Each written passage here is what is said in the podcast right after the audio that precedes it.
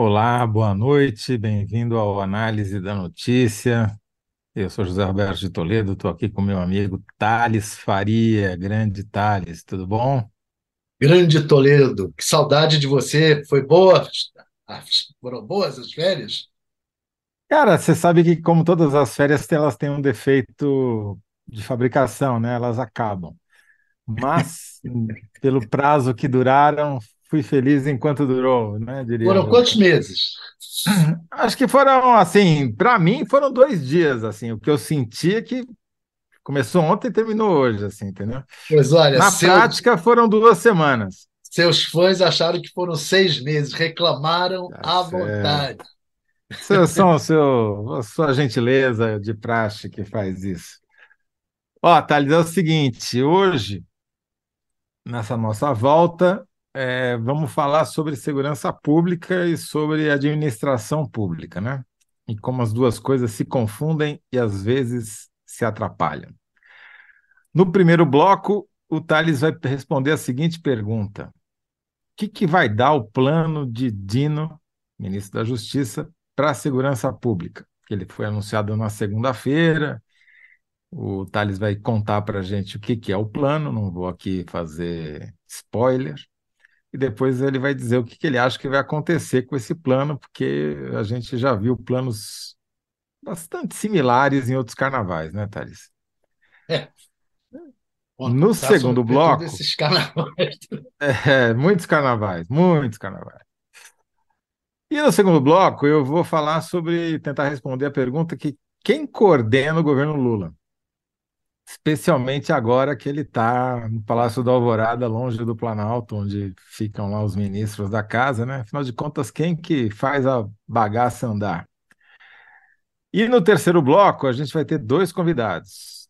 A gente vai ter o Luiz Adorno, repórter do UOL, que vai contar para a gente como foi fazer esse documentário sensacional, Cidade Dominada, que ele publicou nessa segunda-feira. Se você ainda não assistiu, recomendo que assista. É daqueles documentários que a gente espera assistir na HBO, mas que tem no UOL também, entendeu? Ele reconstitui o que aconteceu em Araçatuba, quando a cidade foi dominada por quatro dezenas de bandidos armados com explosivos e fuzis, e como deu errado, como deu ruim para os bandidos por causa de um personagem que só o Adorno encontrou e que foi fundamental para o desfecho da história, e é sobre ele que o Adorno vai contar mais detalhes. E ainda nesse bloco, nesse terceiro bloco, nós vamos conversar com a Samira Bueno, que é a nossa colunista de segurança, posso dizer assim, diretora executiva do Fórum Brasileiro de Segurança Pública, e que vai falar não só sobre o domínio de cidades, mas também sobre o plano de Dino para a segurança pública. Então, sem mais delongas, Thales, o que, que vai dar esse plano do Dino aí? Pois é. Primeiro, eu não vou me estender muito sobre o próprio plano em si, já que temos um especialista para falar sobre isso. Né? Não, mas, mas, dá uma geral aí para as pessoas saberem do que, que você está é, falando. É, o ministro Flávio Dino fez esse anúncio do Plano Nacional de Segurança. O deputado Carlos Zaratini, do PT de São Paulo, contabilizou que nos últimos 40 anos, forças federais foram utilizadas em ações de repressão interna criminalidade nos estados pelo menos umas 100 vezes sem bons resultados.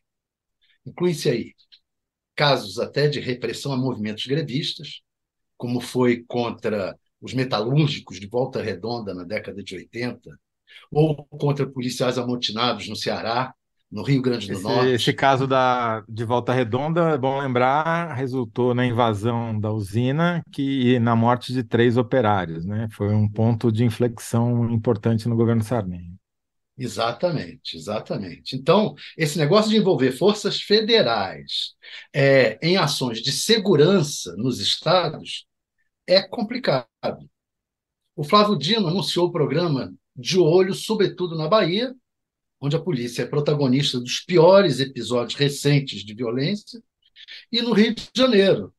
No Rio de Janeiro, com esses casos de é, milícias sendo treinadas como se fossem guerrilheiros na favela da Maré, expostos, é, bombas jogadas em ônibus, quer dizer, uma, é, uma crescente violência. Também em São Paulo e outros estados. São Paulo, onde teve quase caso do Guarujá, etc. E tal, né? A violência no país não está só nos grandes centros urbanos, mas também no interior, com a atuação do chamado Novo Cangaço, que esse documentário aí mostra muito bem, é, e que tem ligações estreitas com grandes organizações criminosas do país. PCC, uhum. Comando Vermelho, etc., e que se está se espalhando não só pelo Brasil, como por, até pelas, é, por outros por países fronteiriços. Né? Tirando o próprio período da ditadura militar, a primeira vez que as forças federais atuaram na área de segurança no, foi no Rio de Janeiro, em junho de 92, durante a Conferência Mundial do Meio Ambiente, a Rio 92. O então presidente, o Fernando Collor de Mello. Assinou... Que o jornal onde a gente trabalhava insistia em chamar de Eco 92. É verdade. É verdade. Eu tinha me esquecido disso. Mas é que faz tanto tempo. Faz tanto tempo, né? Bem, o então presidente, Fernando Collor de Mello, assinou uma garantia da lei da ordem, a chamada GLO, que permite o envio de tropas federais, tropas do Exército, sobretudo, para os estados, para as cidades. Militares e tanques permaneceram em pontos estratégicos do Rio de Janeiro, especialmente no caminho por onde passavam as delegações estrangeiras, a Rocinha e o Vidigal, na Zona Sul. Acabou a Rio 92 e tudo voltou a ser o que era. Ou pior. As Forças Armadas sempre estiveram presentes também para dar segurança nos períodos eleitorais e em grandes eventos, como a Jornada Mundial da Juventude em 2013 e na Copa do Mundo em 2014. Em 2016, ano das Olimpíadas no Rio, mais uma vez, forças federais voltaram ao Estado da cidade. Depois de socorrer a Caixa do Estado, Michel Temer, a Caixa do Estado, o Caixa do Estado, o Michel Temer determinou uma GLO e pôs o general Braga Neto no comando, o que resultou na intervenção federal na segurança do Estado em 2018, ano eleitoral, com as Forças Armadas nas ruas. Deu nada novamente, mas custou 1,2 bilhão de reais. No fatídico janeiro de 2023, chegou-se a pensar numa GLO. Mas, graças a Deus, Lula acabou barrando. A GLO era, na verdade, parte do plano dos golpistas para colocar o exército nas ruas e não mais sair, até que o presidente eleito fosse deposto. É o que se viu agora. Em reação, Lula editou o decreto 11.377, com base no artigo 34 da Constituição de 88, instaurando uma intervenção federal no Distrito Federal limitada à área de segurança pública, mas aí para afastar os comandantes da Polícia Militar de Brasília envolvidos no golpe. Diante das críticas ao crescimento da violência no país, o ministro Flávio Dino, que é candidato a uma vaga no Supremo Tribunal Federal, é, resolveu anunciar às pressas um programa que parece ainda não estar totalmente desenhado. Ele fala em cinco eixos: integração institucional e informacional, aumento da eficiência dos órgãos policiais, portos, aeroportos, fronteiras e divisas, aumento da eficiência do sistema de justiça criminal e cooperação entre os entes visando enfrentar problemas estruturais. Aí seria vulnerabilidade das fronteiras e divisas, transnacionalidade do crime, deficiência na recuperação de ativos, uma série de coisas. No fundo, tudo muito amplo, pouco objetivo e, e sem muita definição. Não faltou nada né, nesse plano. Acho que só faltou falar, talvez, da fome, né? Porque, é. do ponto de vista de palavreado, abarcou tudo. A questão é como? Como? Pois é como com 900 milhões para até 2026. 900 Piada, né? milhões. É, os Piada. assessores do ministro foram ao Sistema Integrado de Administração Financeira, o CIAF, e juntaram rubricas espalhadas e chegou-se a esse número. Isso é seria. Sério, né? Não faz nem cócegas. Faz nem cócegas. Quer dizer, hum. é, é um plano às, às pressas que não está pegando, não está discutindo, vem cá, qual é o plano central? Eu, por exemplo, acho, eu acho que você deve ter também a sua posição. Eu acho que o básico que o governo federal pode fazer, o governo federal, além de estruturar o, os estados, o relacionamento dos estados, é segurar o tráfico de drogas nas fronteiras, nos portos e nos aeroportos, para estrangular o crime organizado. Porque o crime organizado, no fundo, está ligado ao tráfico, ao grande tráfico de drogas. Não é essa merrequinha que, ah, vamos proibir é, duas gramas de maconha no bolso do coitadinho da esquina, né? do, do, do craqueiro lá da, de, de São Paulo, do centro de São Paulo. Não, não é isso que resolve. Você tem que acabar com grande tráfico no, nas fronteiras. É muito difícil, exige muito Olha. dinheiro. Não é, não é um bilhão, dois bilhões, são 30 bilhões. E isso tudo só vai ter solução com a solução econômica e social do país. Uhum. Não vai ser uma coisa que você senta, escreve, ó, é assim, tem que botar dinheiro, muito dinheiro e ter foco. É, eu acrescentaria nessa tua peroração é, a necessidade de você organizar as polícias do Brasil, né? É verdade. Porque com o grau que elas têm hoje de radicalização do discurso político, de participação na vida política sem ônus, né? O cara entra e sai é, sem risco praticamente.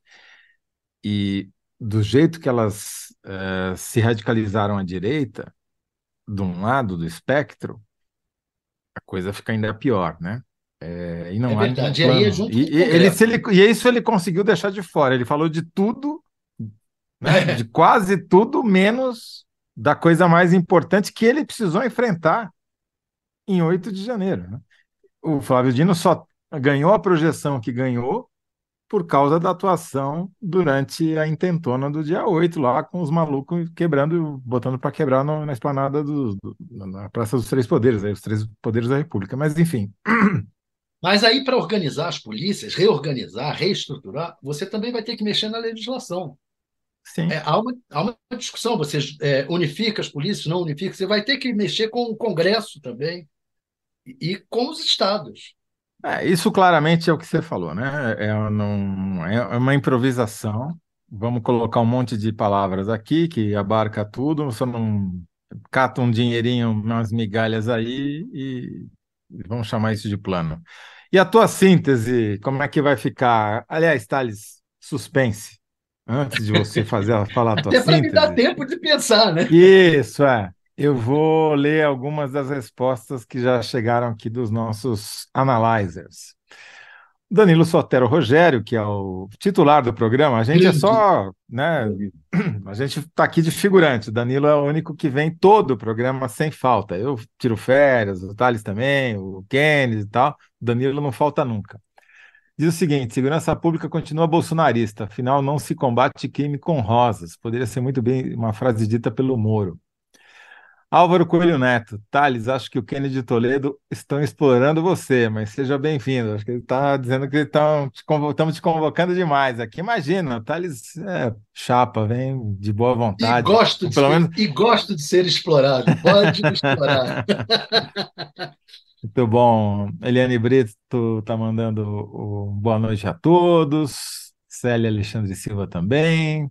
A Gabriela Magalhães está dizendo que o Danilo Sotero Rogério é uma lenda da análise da notícia. E, bom, a Eliane Brito diz o seguinte, que a proliferação das facções e a bolsonarização das polícias, Dino tem boa intenção, mas o cenário não é nada bom. E a Fernanda Lima diz que concorda que o, Dino tem, o Dino tem boas intenções, mas vamos seguir confiantes. Assim, está na base da fé. É a enquete vai ficar, então, com a, com a resposta do Danilo Sotero Rogério, que é aquela que eu falei lá no começo: plano de segurança de Dino. É, desculpa, segurança pública continua bolsonarista. Frase número dois de Dino poderia ser de Moro.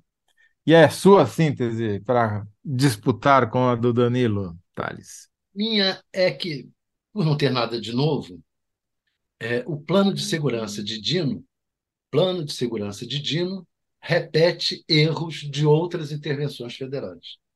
Perfeito. Então, é, a nossa enquete vai ficar Tales, plano de segurança de Dino repete erros de outras intervenções federais. Público, leia-se Danilo. Segurança continua bolsonarista. Frase de número 2 de Dino podia ser de Moro. E vou ainda ler mais uma aqui da Graziane Ramos. Plano de Dino é igual aqueles projetos. Começa na segunda-feira. Super eficiente. Isso também é bom. Esse é ótimo. Por acaso veio numa segunda-feira também, né? Mas É, quem está contando, exatamente. né? Quem está contando. Bom, Thales, a gente vai voltar a falar desse assunto com a Samira e com o Adorno lá no terceiro bloco, mas por enquanto, vamos mudar um pouquinho de assunto. Eu me fiz uma auto-pergunta e você vai me ajudar aqui depois a respondê-la, que é, afinal de contas, quem coordena o governo Lula, né? Em tese, todo governo tem um gerente, né? Uma espécie de, não chega a ser um primeiro-ministro, mas é o cara que põe ordem na casa, né? Ele coordena as ações dos ministérios. Em a- tese é o ministro pro- da Casa Civil, né? Em tese. Exatamente. Em tese, chama-se Rui Costa, que é o ex-governador da Bahia, do PT, que coordena, que é o ministro-chefe da Casa Civil e, portanto, o coordenador do governo.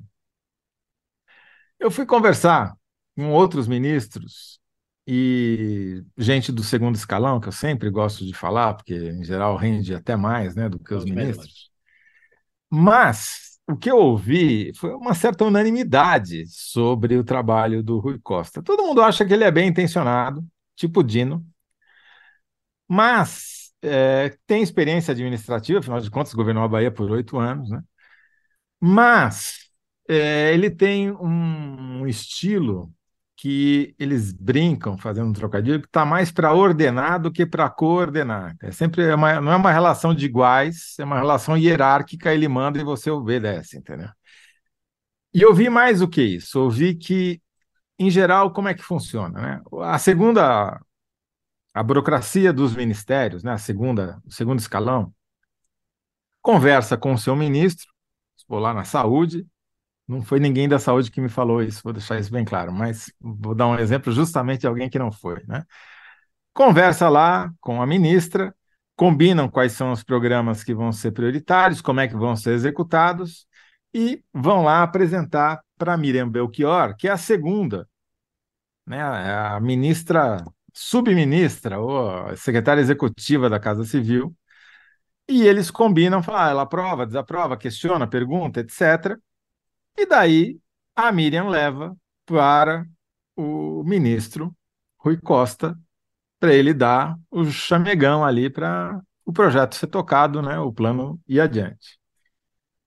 O que as pessoas se queixam é que parece que nessa hora de subir do, da segunda para o primeirão, ou seja, da Miriam Belchior para o Rui Costa, é que o problema pega. Porque dizem o Rui Costa tem muitas ideias e tem ideias sobre tudo, entendeu? E, claro, esses projetos, quando chegam lá, já foram questionados pelo ministro, por várias instâncias de governo. A burocracia federal tá, foi, nos últimos 10 anos, desde a crise de 2014, 2015, foi sucateada, ninguém tem aumento de salário, não tem contratação, tá, mas ela é, é, é uma burocracia a, ser respeitada, tem gente muito competente ali, né? chega lá no. Dizem os- esses ministros que eu conversei, fala, pô, chega lá e ele quer reinventar a roda. Esse, me dizem, é um dos problemas. O outro é aquilo que eu falei, quer dizer, mesmo na relação entre os ministros, é uma relação que não é uma relação de iguais, é uma relação que ele tenta estabelecer de cima para baixo, o que gera muito atrito e também dificulta a execução dos programas eh, governamentais, o que leva a coisas como essa que a gente viu essa segunda-feira que você estava falando, né? Um programa mal mal ajambrado que sai de supetão, ao passo que outros, talvez mais bem pensados, ficam sendo postergados, postergados. O resultado prático disso, eu fui dar uma olhada nos números, como você sabe, eu tenho uma certa obsessão por cifras, né? Então eu fui ver, é, que assim, se você olha o gasto de pessoal, os gastos correntes, né, as despesas ordinárias que os ministérios têm que fazer, tem que pagar a conta de luz, tem que pagar a alimentação, tem que, enfim, né, pagar a máquina, senão ela não roda.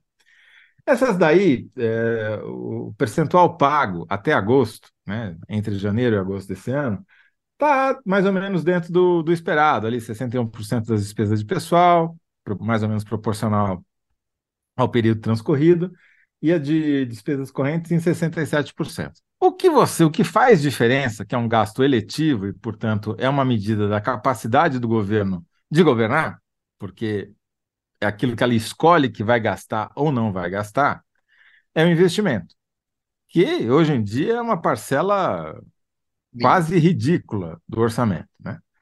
Mas o que, que aconteceu com o investimento? Até agosto, o governo só havia pago 42% do que está autorizado para investir no ano de 2023.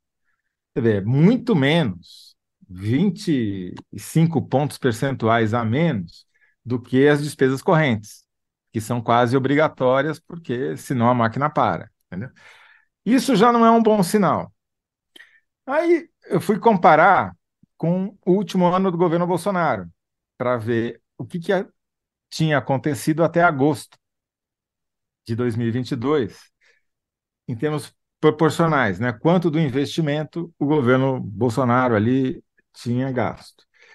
E até 2022, mesmo atualizando pelos, pela inflação, ele havia gasto 56% da, da verba destinada a investimento.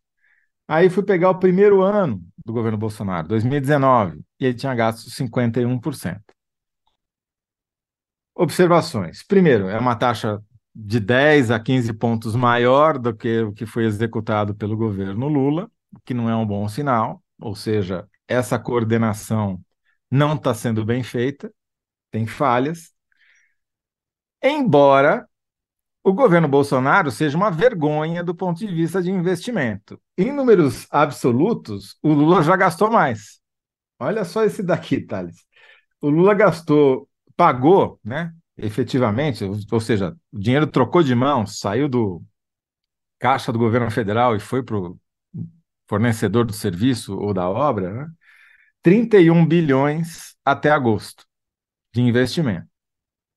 É nada, né? Mas, enfim, é o que temos. O Bolsonaro, no primeiro ano, já levando em conta a atualização pela inflação, gastou 27 ou seja, menos 4 bilhões a menos do que o Lula mesmo corrigindo pela inflação. E no último ano de governo, você vai falar: não, primeiro ano é mais difícil, a máquina, né, o orçamento é do presidente anterior, é mais difícil de gastar, você está organizando a máquina tal. Não, o Bolsonaro conseguiu a proeza de, num ano eleitoral, que ele disputava a reeleição, até agosto, ou seja, até o mês que começa oficialmente a campanha, ele tinha gasto 26 bilhões é, menos, um bilhão a menos do que no primeiro ano. Quer dizer, vai ser incompetente assim no raio que o parta, né? Agora.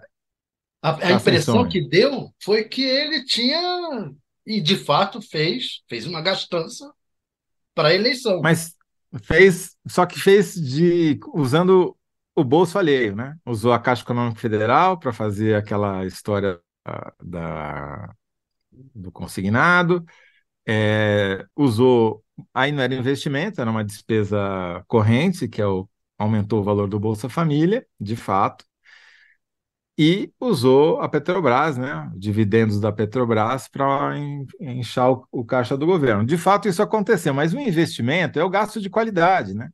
Porque aquilo que você está criando uma coisa nova. Para as pessoas entenderem, quando você abre uma estrada nova, ou você asfalta uma estrada que era de terra, ou você duplica uma estrada que era pista única, isso é um investimento. Você criou algo que não existia. O gasto corrente é capinar o mato do lado da estrada, passar uma camadinha de para tapar os buracos ali de asfalto. Isso é gasto corrente, né? Para não deixar a coisa se destruir completamente. Agora, fazer uma obra nova, abrir uma ferrovia nova, construir um hospital, construir uma escola, isso é investimento. Quer dizer, esse é um gasto de extrema qualidade, né? Um gasto muito importante, porque é um bem novo, um serviço novo que está prestando à população. E esse é uma vergonha o que foi gasto no governo Bolsonaro, e embora o governo Lula tenha aumentado o orçamento de investimento, ainda é um valor muito pequeno, e a taxa de execução, repito, até agosto, pode ser que até o final do ano eles recuperem o terreno perdido, foi baixa. 42% de execução de orçamento pago é menos do que foi proporcionalmente gasto no governo Bolsonaro, embora no Bolsonaro eles tenham cometido a façanha de gastar eh, menos bufunfa, investir menos bufunfa ainda do que o, o governo eh, Lula. O que, que, você ouve sobre essa coordenação governamental e sobre o Rui Costa em Brasília, Thales? Olha, eu ouço que é muito ruim. muito ruim. E, e fico até um pouco espantado com esses seus números, porque esses seus números não são tão ruins assim. O que se diz é que ele não, que ele é meio, é, que ele não tem muita empatia, não tem muito jeito de lidar com as pessoas, não lida muito bem, não é simpático, isso, mas hum. também não é, não é e também não é sedutor, não é nem simpático, nem sedutor, nem convincente. Isso é problemático. Não conversa muito e é, e é meio autoritário. Então, é, essas é. coisas. Então, o, o, relato, o seu relato coincide com a, o relato que eu ouvi, exatamente a mesma definição. Né? Exatamente. Né? O, é, é, é, incrível, porque você. Eu ouvia uns relatos semelhantes sobre o Zé Dirceu, por exemplo, lá no primeiro governo Lula. Né? Não dá para comparar.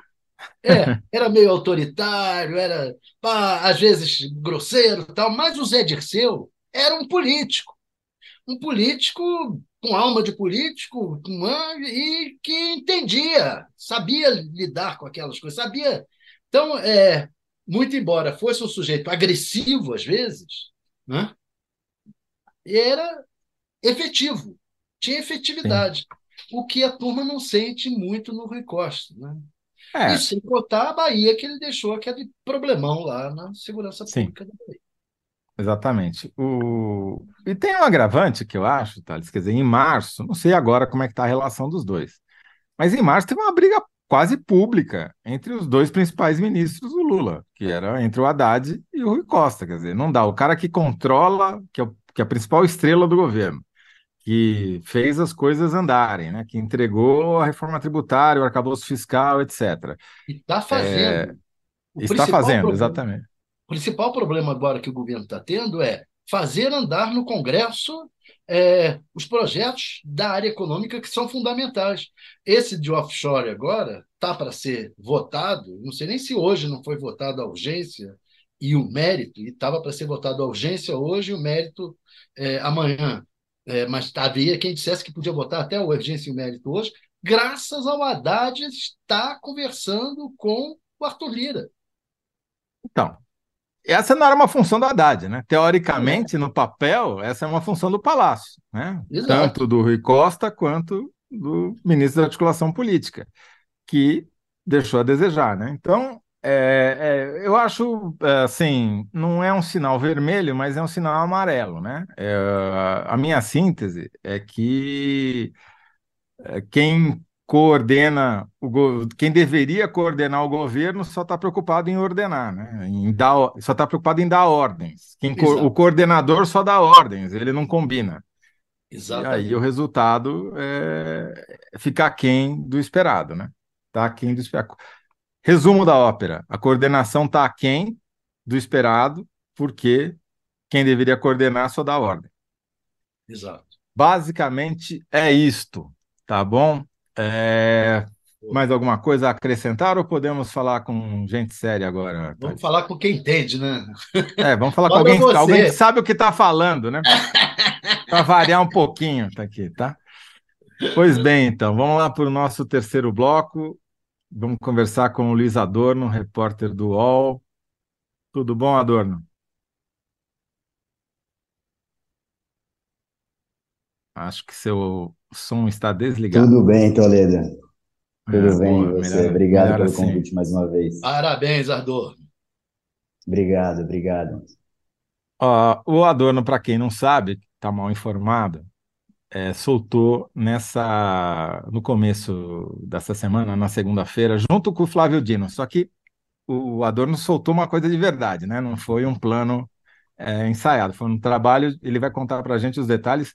Eu sei que foi demorado, foi um investimento que demorou para maturar, que é um documentário chamado A Cidade Dominada, conta a história do domínio da cidade de Araçatuba, no interior de São Paulo, alguns anos atrás, numa operação que envolveu aí quatro dezenas de bandidos. Adorno, é, me pedem para a gente, antes de mais nada, soltar o trailer do documentário, e daí você já sai falando. Terminou o trailer, você já pode começar a contar como é que foi a história desse documentário, por favor. Vamos lá. Roda o trailer aí, Letícia. Como fazer o crime perfeito? Aqui, por meses, dezenas de homens pensaram nisso. Nós taca fogo em ônibus, caminhão, nas rodovias. Aí começou um monte de tiro, bomba, pessoal correndo, uma loucura. Base do Baé, Peracatuba, atacada com tiro de fuzil.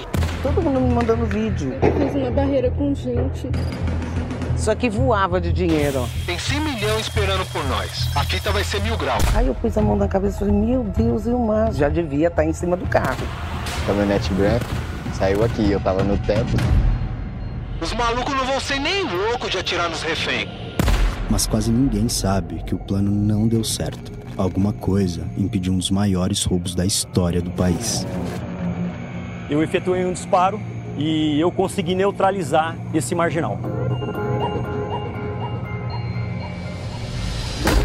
Ó, oh, entendeu, irmão? Vamos, vamos embora. Levanta o drone e vamos embora. O documentário Cidade Dominada já está disponível, com exclusividade no Wall Prime. Muito bom, Adoni. Conta pra gente o que, que aconteceu e por que, que você, como é que você foi parar lá em Araçatuba e o que, que você fez? Pois é, eu estou nessa história desde agosto do ano passado, assim que eu cheguei no UOL, para minha segunda passagem aqui no UOL. É, a gente recebeu a missão de fazer um documentário sobre domínio de cidade, que a gente entendi até então como novo cangaço. É, e aí eu fiz uma listagem é, grande, eu listei todos os crimes desse tipo que aconteceram no Brasil. E aí eu achei uma história em Aracatuba, é, uma história que estava muito mal contada, que tudo estava sob, sob sigilo. Então eu fui uma primeira vez para Aracatuba, conversei com várias pessoas que foram afetadas pela, por esse crime você tem uma ideia, são 15 pessoas que foram, feita, foram feitas de refém, foram feitas reféns. Eu conversei com as 15 pessoas. É, no final, na hora de gravar, a gente tinha. Eu saí de São Paulo com sete pessoas confirmadas para gravar. Das sete, só uma realmente gravou. As outras eu, eu consegui convencer, encontrar e convencer elas ali na hora, durante as semanas que eu fiquei, que eu fiquei em Aracatuba. Mas Aracatuba, é, o que me chamou a atenção é que a história começa semanas antes do crime. Semanas antes do crime, dois meses mais precisamente antes do crime, o Walter Megli, que era um tenente aposentado, que é um CAC, um colecionador, atirador e caçador, autorizado pelo Exército Brasileiro a portar é, armas de grosso calibre, inclusive, ele costuma dar aula de tiros de com mira óptica para policiais da região. E dois meses antes, ele deu uma aula para alguns policiais do BAEP de Aracatuba.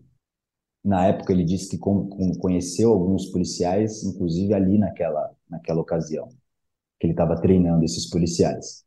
Na saída dos, dos policiais da, da chácara onde foi feito o treinamento, ele foi questionado por um capitão. Falou: Olha, a gente tem uma expectativa, tem uma previsão de que vai vir um bando aí de novo cangaço, de domínio de cidade, da alguma região aqui próxima.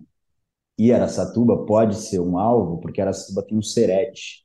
O Serete é um compartimento do, do Banco do Brasil, que ele é, organiza, ele recebe muita, todo o dinheiro do, de todos os bancos de todas as cidades das regiões próximas, e aí ele redistribui essa, esse dinheiro para os bancos das outras, das outras cidades. E aí eles falaram, olha, pode ser que aconteça aqui em Aracatuba. Se acontecer, a gente pode te acionar? E não, tranquilo, pode acionar. Essa história toda tava, eu estava lendo no, docu, no, documento, depois de eu ter voltado já para São Paulo, porque uma, uma fonte, que esse, esse documento está em sigilo, Uma fonte confiou em mim e me deu toda a investigação sobre sigilo, e eu li aquilo e falei: Isso aqui não é possível que tenha acontecido.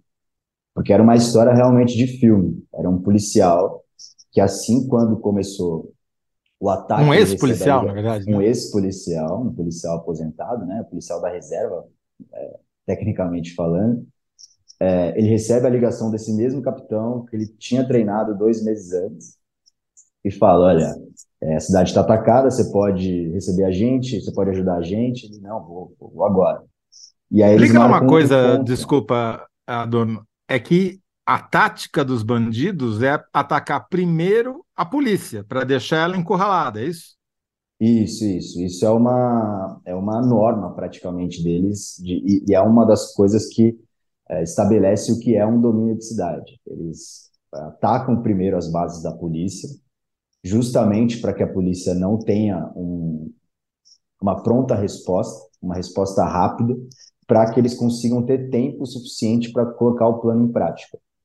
É, então, nesse caso de Aracatuba, eles atacaram os dois batalhões da cidade, o BAEP e o 10 a 12ª Companhia, e tanto que demorou para os policiais conseguirem sair. Os policiais se Quer dizer, daí o chefe da polícia, o capitão, liga para o aposentado e fala: ajuda aqui, porque meus policiais estão encurralados, é isso? Exato, porque na verdade a estratégia é tão boa, é, do ponto de vista, obviamente não é boa, mas do ponto de vista do planejamento, que eles pensam, a gente vai atacar na madrugada de domingo para segunda. Por quê? Porque naquele momento a cidade de Aracatuba inteira só tinha 14 policiais em atividade. É, não tinha mais nada do que isso. Eles estavam entrando Quantos em bandidos 39, eram? 39 39. criminosos. Então eles ligam não só para o policial aposentado, mas eles ligam também para todos os policiais da região que estavam de, de folga. Então, é, no meio ali do ataque, se somaram 66 policiais que estavam de folga, viraram 80 policiais contra 39 criminosos. É, mas aí a, o caos já estava feito, assim. Então, é, a partir desse momento que o Walter é acionado, ele combina com o capitão, uma escola. Fala, ó, o ponto de encontro da gente vai ser numa escola tal. E aí ele vai em direção a essa escola. Quando ele chega numa van, a do, do, aquela van, a loja van, ele estaciona o carro dele e aí ele vai andando, porque não dava mais para andar com carro, porque tinha carros queimados na cidade, tinha barricada, tinha criminoso por todo lado. E ele estava vestido como um, um, dos criminosos, ele foi, ele se camuflou, se colocou todo de preto, também com uma arma é, de longo alcance, e ele foi andando no meio do centro da cidade, chegou num determinado local, um museu Se velho, passando por um criminoso. é, chegando no local, ele Perigo, fala, hein? olha, não dá para eu, pra eu chegar na escola. E aí ele não consegue mais contatar o capitão, que provavelmente estava participando do tiroteio também. E aí ele se esconde atrás de, um, de uma mureta, uma mureta pequena, assim, que, que tinha no museu. O museu, ele é aberto e ele tem muita árvore e pouca iluminação. E ele tem uma, um museu com algumas frestas longas, assim. Ele se agachou, ele ficou deitado, e aí ele viu a, a, a movimentação de alguns criminosos e alguns criminosos levando alguns reféns. Então, ele, ele ali daquele momento, ele viu um criminoso com dois reféns e ele deu o primeiro disparo. E aí ele matou o primeiro criminoso. Depois ele viu um outro criminoso com quatro reféns e deu um segundo disparo. Depois desse momento, os, ele conseguiu ainda chamar seis reféns para perto dele. Os reféns que ficaram ali próximos, ele conseguiu chamar esses seis reféns. Eu conversei também com esses seis reféns, mas eles não toparam da entrevista por medo. E ele consegue pegar esses reféns, liberar esses reféns. Ele deixa os reféns com ele umas duas horas. Depois de um tempo, ele libera esses reféns. E aí vem, uma, vem as carreatas da, da, dos criminosos para resgatar os caras que foram baleados. Quando um dos criminosos, um terceiro criminoso, desce da, da caminhonete para pegar o segundo que tinha sido baleado pelo Walter, ele também atinge esse terceiro criminoso. Esse terceiro criminoso é baleado no braço, não morreu e está hoje preso em Piracicaba. Ele deu três tiros, acertou os três, matou um, feriu dois e acabou com, com a festa, é isso? Matou dois e feriu um. Matou os dois primeiros e feriu o terceiro.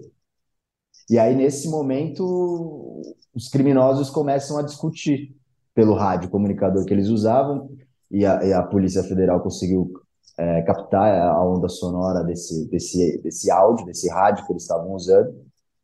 E aí eles começam a discutir, porque eles tinham combinado de subir o drone. O drone, subir o drone era um código para falar, olha, acabou o assalto, o assalto está bem feito, vamos subir o drone para olhar de onde está vindo a polícia, para a gente escolher a melhor rota de fuga. E aí eles começam a pedir para subir o drone de maneira antecipada. Quando isso acontece, os caras começam a discutir. Pô, mas já vai subir o drone, ainda não tá certo tal, não sei o que. Cara, não, o cara tá baleado aqui, o parceiro tá baleado aqui, vamos embora. E aí é nesse momento que os caras colocam ah, os reféns como escudo humano sobre os carros e saem disparada. Ô, Adona, eu não quero contar a história inteira, porque eu quero que a pessoa assista. Quem ainda não assistiu, vá lá e assista o documentário, porque por... você está contando super bem a história, mas é, é incrível você assistir isso que o Adorno está falando. Eu vou trazer aqui para pedir para colocar na, na, tela também a Samira Bueno, que é diretora executiva do Fórum Brasileiro de Segurança Pública. Dá para colocar quatro ao mesmo tempo, não? É, porque a Samira também assistiu ao documentário, eu quero ouvir a opinião da Samira sobre o que, que ela achou. Oi, Toledo, Thales, Adorno, Adorno, parabéns. É, eu fiquei muito impressionada, enfim, foi para todo mundo que está nos acompanhando. É, eu confesso, Toledo, que eu até mandei uma mensagem para Adorno ontem, porque é tão cinematográfico tudo, e a história é, é tão curiosa, é tudo tão interessante, que tem alguns momentos, ele contando agora, tem inclusive coisas que não estão, né, no vídeo. É, que você não acredita que tudo isso aconteceu mesmo de verdade. Também não quero dar spoiler, mas é, o policial da reserva que chega e salva a noite. Porque os próprios policiais que estavam no horário de trabalho, os que chegam depois, não conseguem atingir, chegar na praça onde está acontecendo o roubo. É o policial da reserva que consegue tudo. E, e, desculpa, eu, eu vou ter que falar dessa história, que foi uma que me chamou muito a atenção, que é que o Brasil não é para amadores, que é um garoto que vai vendo que tem vários celulares presos a um dispositivo espalhados pela cidade e resolve roubar os celulares. E aí, enfim, aí ele descobre que o celular está preso numa bomba, a bomba explode e ele perde os dois pés. É, é uma história realmente... É o, é o ladrão roubando o ladrão assim, é, é tudo tão assim. É, o Brasil não é para amadores, né? É, essa é uma história, enfim, é, é, impressionante o documentário. E ele tem uma vantagem de você. Você não precisa saber de nada a priori. Né? Ele te conta a história inteira, do começo ao fim. Ela é cronológico, muito didático e com tensão. Tem um arco dramático, tem surpresa, tem notícia, tem muita novidade, enfim. Adorno, para, muito, muito parabéns para essa história. Bom, o nosso tempo corre, urge. É coisa para prêmio. Quero... Né? É, eu também acho. Se eu estivesse no júri, já teria premiado. Mas, é... Samira, esse caso uh, de Aracatuba não é um caso único, né? A gente espera, inclusive, que o Adorno nos traga outras reconstituições de outros lugares, talvez, né? É, que, que dá para fazer, ou o que, que poderia ser feito e não está sendo feita, ou esse é um tipo de crime que, de alguma maneira, a polícia aprendeu a lidar? Não, não. Acho que definitivamente não, Toledo. Acho que a polícia não sabe lidar. É, enfim, acho que os números estão aí, mostram isso, né? A dificuldade que as autoridades policiais têm de enfrentar é, situações como essa. Eu acho que tem, de um lado, uma profissionalização cada vez maior do crime, e aí, enfim, quem assistiu o documentário divulgado ontem pelo UOL, né, que ele, é, foi produzido pelo Adorno, é, vai ver como existe um forte vínculo desses criminosos com o PCC, então não são ladrões de banco comuns, né, são, é, um, é um modelo altamente especializado em que cada um tem um nível, né, tem, tem uma função muito específica dentro desse crime, altamente especializado, com muita tecnologia, com armas de grosso calibre, com, com um tipo de planejamento que, desafia, que desafia muito as autoridades. Né? É, e é algo que não está restrito é, ao Sudeste. Né? É, hoje a gente tem roubos desse tipo em diferentes partes do país. Até esses dias eu li uma dissertação de mestrado de um policial no Pará que analisava esse, essa ideia do novo cangaço lá. Então, como esses crimes têm se tornado. Enfim, inclusive a gente tem uma série, né, que foi divulgada recentemente, que fala um, so, um pouco sobre isso na Amazon, é, sobre esse nível de especialização. E aí, de um lado, a gente tem as forças policiais, que enfim, muitas vezes lidam com um elemento surpresa. Então, o Adorno, até, até uma coisa que eu fiquei curiosa, Adorno, a inteligência da polícia. A inteligência da polícia não previu é, que aquele crime podia acontecer ali, porque assim. Eu imagino que nas escutas, o Ministério Público, o GAECO, por exemplo, que é a unidade do Ministério Público que monitora grupos criminosos, não existia uma perspectiva. Você fala um pouco, né, que esse policial aposentado que que participou, no final das contas, da operação, ele sabia que isso podia acontecer. Mas, assim, houve alguma falha? Porque, assim, 40, 40 é, criminosos invadindo uma cidade, parando a cidade, e a inteligência não, não sabia?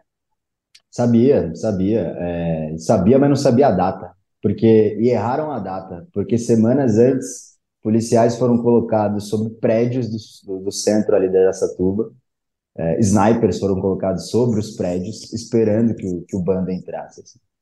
Porque o bando, quando ele entra, ele não é tão imperceptível assim, não é tão, tão imperceptível. É, eu, por exemplo, fiquei num hotel com a equipe do UOL, que o gerente do hotel jura para mim que tinha lá pelo menos 20 criminosos que ficaram ali durante seis meses. É, e eu, inclusive, acabei entrevistando o gerente do hotel, mas a gente acabou não colocando no ar, porque ele falava de coisas muito é, divisões ali que poderiam identificá-lo e a gente acabou optando por, por, não, por não colocar no ar para não prejudicar a, a vida dele mesmo. Mas tinha uma previsão, tinha uma previsão, tanto que esse capitão não conhecia, no primeiro momento, o Walter a fundo para pedir, para falar: olha, vou ligar para um amigo. Era um colega de farda, que eles chamam de irmão de farda, mas eles sabiam, eles sabiam que estava para acontecer. Tanto que eles sabiam também depois os próximos, pra, os próximos passos, porque parte desse, desse bando teria algum envolvimento já em outro, em outro crime que aconteceu depois em Santa Catarina, que não foi o de Criciúma, foi um que a polícia conseguiu interceptar antes, e tinha algum envolvimento com o de Varginha, que acabou, os criminosos, quando chegaram lá, a Polícia Rodoviária Federal acabou executando todo mundo na chácara antes deles irem para o crime. É, mas eles têm esse, essa, esse monitoramento. Eles sabem quem são os caras, eles sabem quem são os caras que estão na rua e que, que são os principais cabeças dessas, dessas atividades, é, mas eles não sabem como lidar. Eles não sabem como lidar, a não ser da maneira ostensiva. A maneira investigativa desse, desse tipo de crime ainda, tá, ainda requer muita, muita tecnologia, ainda requer muito esforço, empenho, é, pessoal mesmo, é, porque são poucos os policiais investigativos que têm tempo, inclusive, e equipe para ficar atrás disso. Então, é, assim como no restante da segurança pública do país, a polícia prefere agir de maneira ostensiva do que de maneira investigativa. Mas, Adorno, é, eles colocaram os snipers é, no teto de alguns prédios, esperando os caras em alguns dias, mas no final de semana resolveram tirar uma folga. Pois é, pois é. É, é o Brasil. Ai, ai. Numa a gente cidade ri, que mas tem prisão. Tá chorando. Não, e numa cidade que tem prisão, né, gente? Não é uma cidade qualquer. Sim, a cidade que tem Embaep, que é um batalhão especial da Polícia Militar, não é uma coisa qualquer. Uma bandeira tão Brasil. É. Agora, Adorno, já tá, a Bárbara Rezende Magalhães disse que já está torcendo para você no Oscar de 2024, mas de, desejam um destino melhor do que o da Fernanda Montenegro, é, que perdeu, né? Agora, Adorno, como é que você achou o Walter, esse personagem que é o é o personagem central da história, porque se não fosse ele, o, o assalto teria dado lucro e não prejuízo, como deu, não foi isso? Pois é, exatamente, exatamente. Eu criei, na verdade, uma relação de meses, assim. Foi talvez a fonte mais difícil que eu tenha conseguido é, convencer a falar comigo antes de gravar, de falar mesmo. Porque eu peguei, eu fui para Aracatuba uma vez, consegui conversar com uma fonte, a fonte me deu a investigação que estava sob sigilo. Voltei para São Paulo e esmiucei toda, toda, a investiga toda a investigação. Dentro dessa investigação tinha o depoimento do Walter, contando o que aconteceu a partir da, da parte dele, do ponto de vista dele, só que também tinha o ponto uh, da Polícia Federal e de outros policiais que confirmavam que aquilo era verdade. É, Quer dizer, não é então, só o gogó do Walter, você tem. Tá, você checou a história com outros policiais, que, inclusive a Polícia Federal, que são rivais, digamos assim, da Polícia Exato, Militar. exato. É, inclusive, depois o, o Walter criou até uma amizade com, com o delegado que está à frente da investigação da Polícia Federal. Eles têm um bom relacionamento, inclusive, depois disso. Então, ali tinha os dados dele. É, eu, eu conversei, tive uma primeira conversa com ele, ele só faltou é, me matar, talvez, ou me xingar, ou, enfim. Ele ficou muito bravo de eu ter conversado com ele. Depois, com o tempo, ele foi meio que me pesquisando. E aí ele começou a me mandar uns áudios, assim, é, olha, te admiro muito, você faz um trabalho corajoso, mas você tem que saber que o policial que está na rua, ele não está aí para matar, ele é um cara que é como você, como eu, você tem que deixar esse negócio de racismo de lado. Não existe esse negócio de racismo. Veja aí o Heraldo, Heraldo, Heraldo Pereira. Heraldo, qual é o nome do repórter da Globo? Enfim, veja aí o repórter Pereira. da Globo, Heraldo Pereira. Tá aí e, e você não precisa disso, blá, blá, blá, blá. E eu fiquei impressionado porque ele tinha informações sobre a minha vida que eu eu, se eu pesquisar no Google, eu não vou achar. Mas ele gostou de mim de um certo modo. Ele viu muitas das reportagens que eu fiz também sobre crime organizado, sobre a ligação do PCC com a máfia italiana, é, sobre os documentários que eu fiz sobre o PCC também. Então ele criou ali uma relação de respeito, depois de uns três meses. E aí em determinado momento eu falei, olha, eu vou para Araçatuba, vamos tomar um café pelo menos para a gente se conhecer e tal. Ele, não, não vou, não vou, não vou, não vou. E aí eu falei, não, tudo bem. É, eu cheguei na polícia militar, questionei qual era a condição dele, porque no meio dessa da investigação ele pediu a, a, a, a polícia militar um ato de bravura que, que terminaria numa promoção e aí terminaria no final a uma, a uma compensação financeira, inclusive. E aí eu falei para ele, olha, é, eu até entendo tudo que você fez, tudo que você arriscou, mas aparentemente a PM não, não avalia da mesma maneira, porque eles recusaram a sua promoção. E se você ficar quieto, essa promoção vai, vai para o ralo de vez. Então ele começou a pensar, no primeiro momento ele ficou bravo de novo, mas aí eu falei, eu cheguei e falei, ó, tô indo para Satuba. E aí ele falou, ah, vai ficar de qual dia a qual dia? Eu falei, o dia, ele falou, ah, no último dia a gente vai se ver. Beleza, fiz todo o trabalho e no último dia ele chegou em mim e falou, ó, vou gravar, Deus falou para mim que, para confirmar, Deus confirmou para mim que eu podia dar essa entrevista para você. Como é que você fez para convencer Deus a convencer ele, Adorno? Ah, eu acho que eu tô sofrendo muito com o Corinthians, e aí ele falou, vou dar essa aí pro Adorno. Mas e aí, Adorno, por que que na hora eu falei, Flamengo, premiado? Flamengo, você premiado, já, já. Ele, ele até falou para mim na hora, ele falou, olha, é, eu até falei, ó, a gente não precisa te identificar, você tá numa situação de risco. Ele, não, não, tenho medo de bandido não, mas você mostrando o rosto. E eu falei, sim, senhor. Muito bom. Mas aí. Agora vocês vão lá e assistam. Mas não, calma, eu quero saber mais uma coisa, Toledo, já que a gente está aqui no, por favor, por no favor. detalhe, as informações privilegiadas que não, não estão contadas. Por que, que a PM negou? Porque eu tive, eu faço a mesma leitura que o Toledo, assistindo. Bom, se não fosse esse policial da reserva, o bando tinha levado a grana toda. Então, assim, me parece que a, a Polícia Militar devia fazer uma estátua na cidade pro, pro Walter. E por que que negaram a, a promoção dele pro Bravura? Porque é isso, você vai incentivar um, o outro policial a tentar ser herói. É, nesse caso, deu certo. O, o Walter acertou dois criminosos, matou dois criminosos, atingiu um terceiro criminoso e aliviou a vida daqueles reféns que estavam sob o poder daqueles criminosos. Mas podia ter dado errado. Ele deu tiros no escuro, à noite. Tudo bem, ele é capacitado, ele é um cara que há anos treina tiro, mas ele podia dar errado.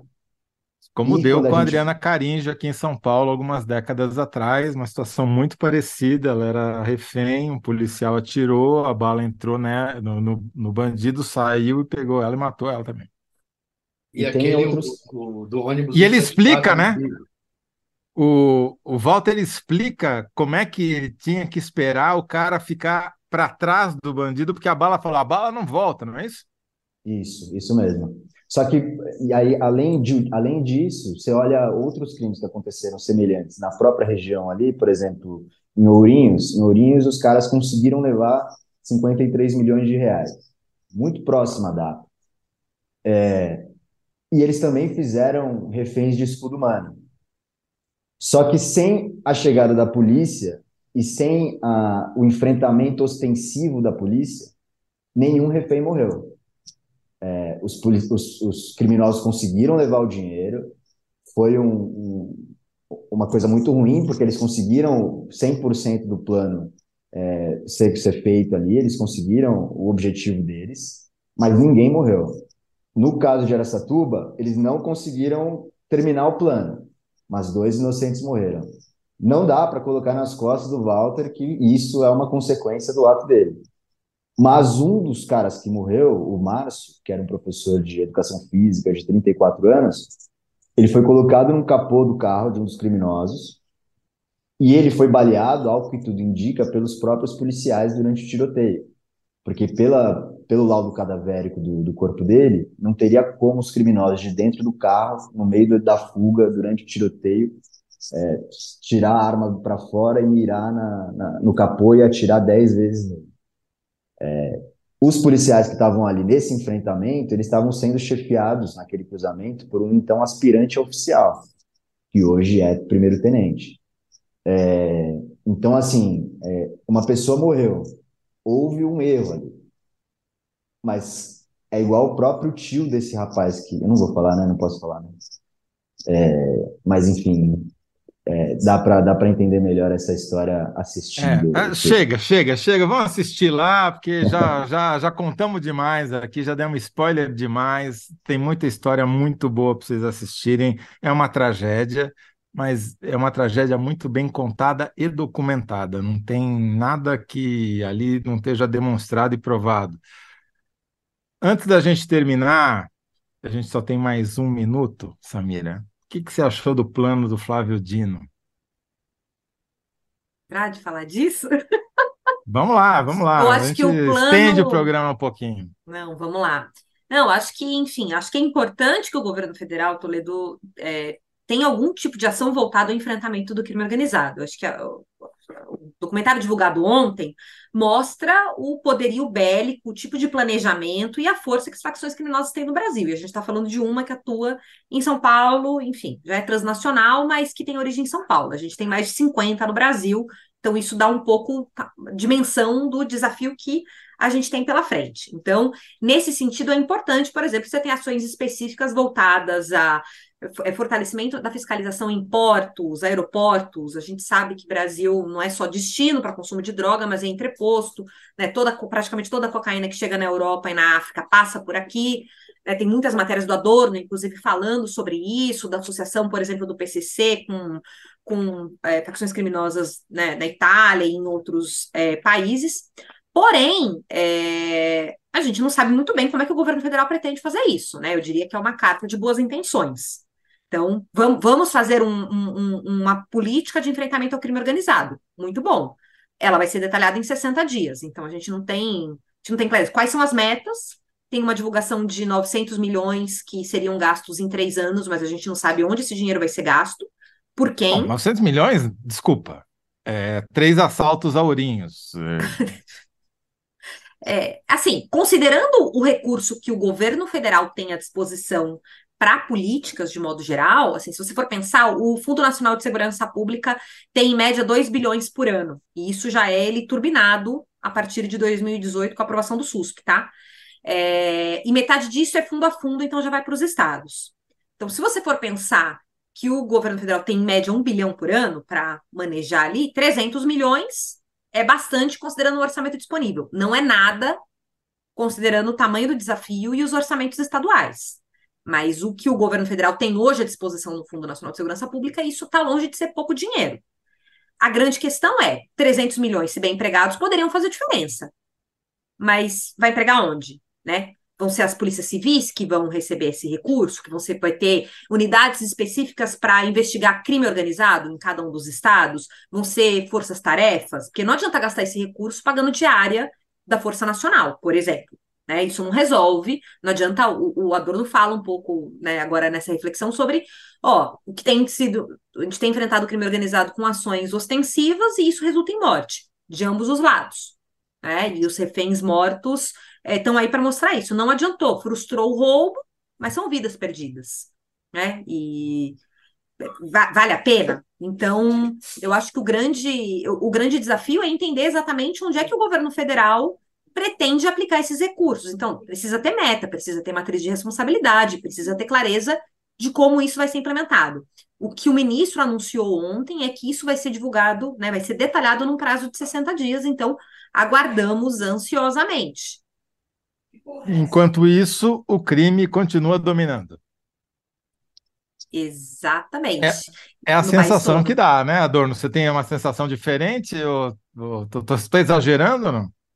Não, nem um pouco. O crime continua dominando e, pelo jeito, vai continuar dominando. Até porque quem está lá definindo as coisas que precisam ser definidas não entende nada de, de combate ao crime organizado.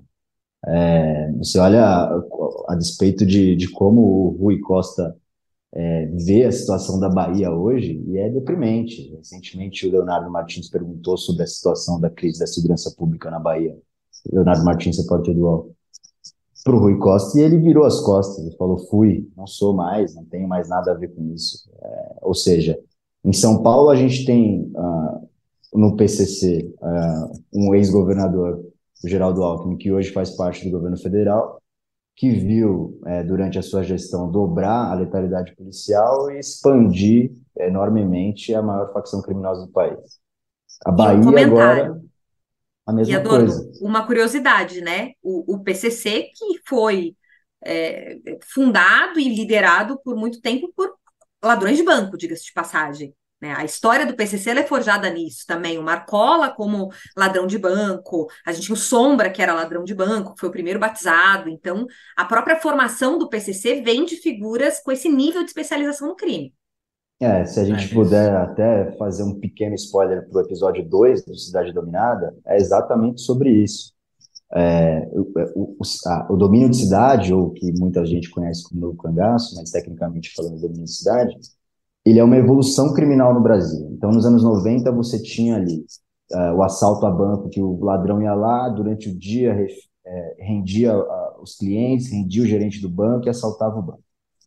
Aí, em 2000, na época de 2000, os grandes uh, crimes do Brasil foram o tráfico de drogas, a partir, inclusive, do crescimento do PCC de dentro das cadeias de São Paulo. De 2010, vira o tráfico internacional e a ligação desses caras, do, do, PCC principalmente, com as máfias da Europa, da Ásia, da América do Norte e aqui dos outros criminosos da América do Sul, formando o Narcosul. E os grandes criminosos, os grandes planejadores dos, dos crimes de domínio de cidade são justamente criminosos ligados às facções que ganharam tanto dinheiro com o tráfico internacional de drogas que hoje eles conseguem separados da facção, planejar um roubo a banco para ficar milionário em um ato.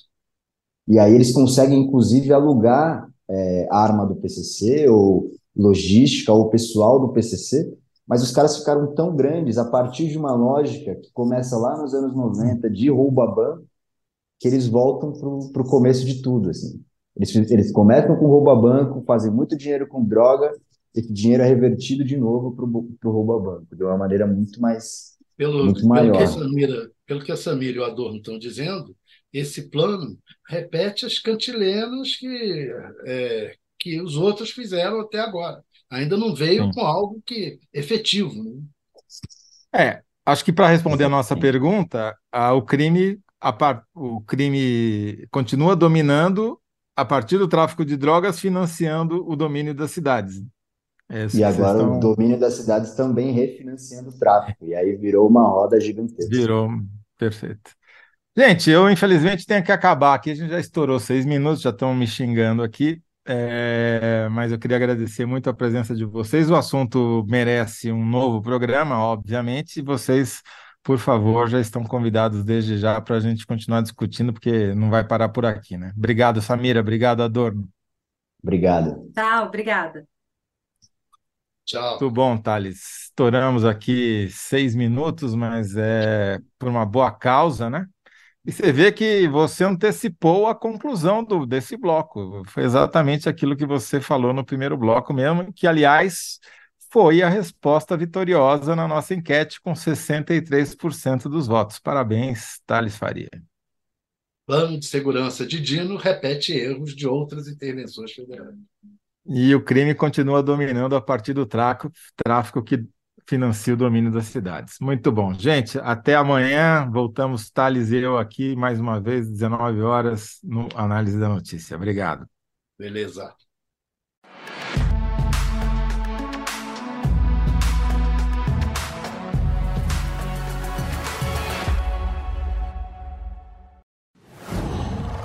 Qual?